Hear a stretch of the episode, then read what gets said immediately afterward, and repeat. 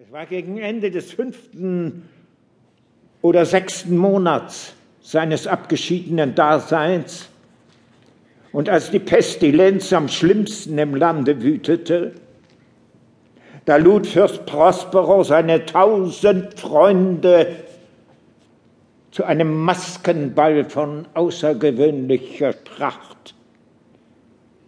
Es war ein überwältigendes Schauspiel, diese Maskerade.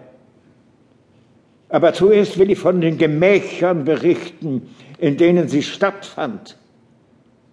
Es waren sieben, eine fürstliche Suite. Die Gemächer waren so unregelmäßig angelegt, dass der Blick kaum mehr als jeweils eines erfasste. Alle 20 bis 30 Meter gab es eine scharfe Biegung und bei jeder Biegung einen neuen Eindruck. Rechts und links, in der Mitte jeder Wand, ging ein hohes, schmales, gotisches Fenster auf einen abgeschlossenen Korridor, der den Windungen der Suite folgte. Diese Fenster waren aus buntem Glas, dessen Tönung auf die vorherrschende Farbe der Einrichtung des Zimmers abgestimmt war, in das es führte. Das am östlichen Ende gelegene war zum Beispiel in Blau gehalten und leuchtend blau waren seine Fenster.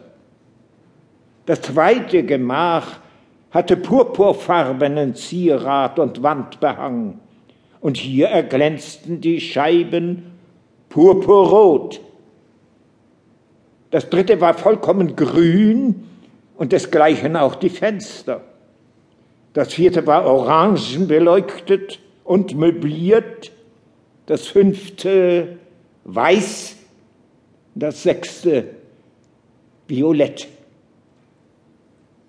Der siebente Raum war dicht mit schwarzen Samtbehängen ausgeschlagen. Die Decke und Wände einhüllten und in schweren Falten auf einen Teppich aus gleichem Material und Farbton herniederfielen. Doch in diesem Raum allein stimmten die Farben von Fenstern und Einrichtung nicht überein. Hier waren die Scheiben Scharlachfarben, wie tiefrotes Blut. In keinem der sieben Gemächer gab es eine Lampe oder einen Kandelaber inmitten des verschwenderischen goldenen Zierates, der hier und dort verstreut lag oder von der Decke hing.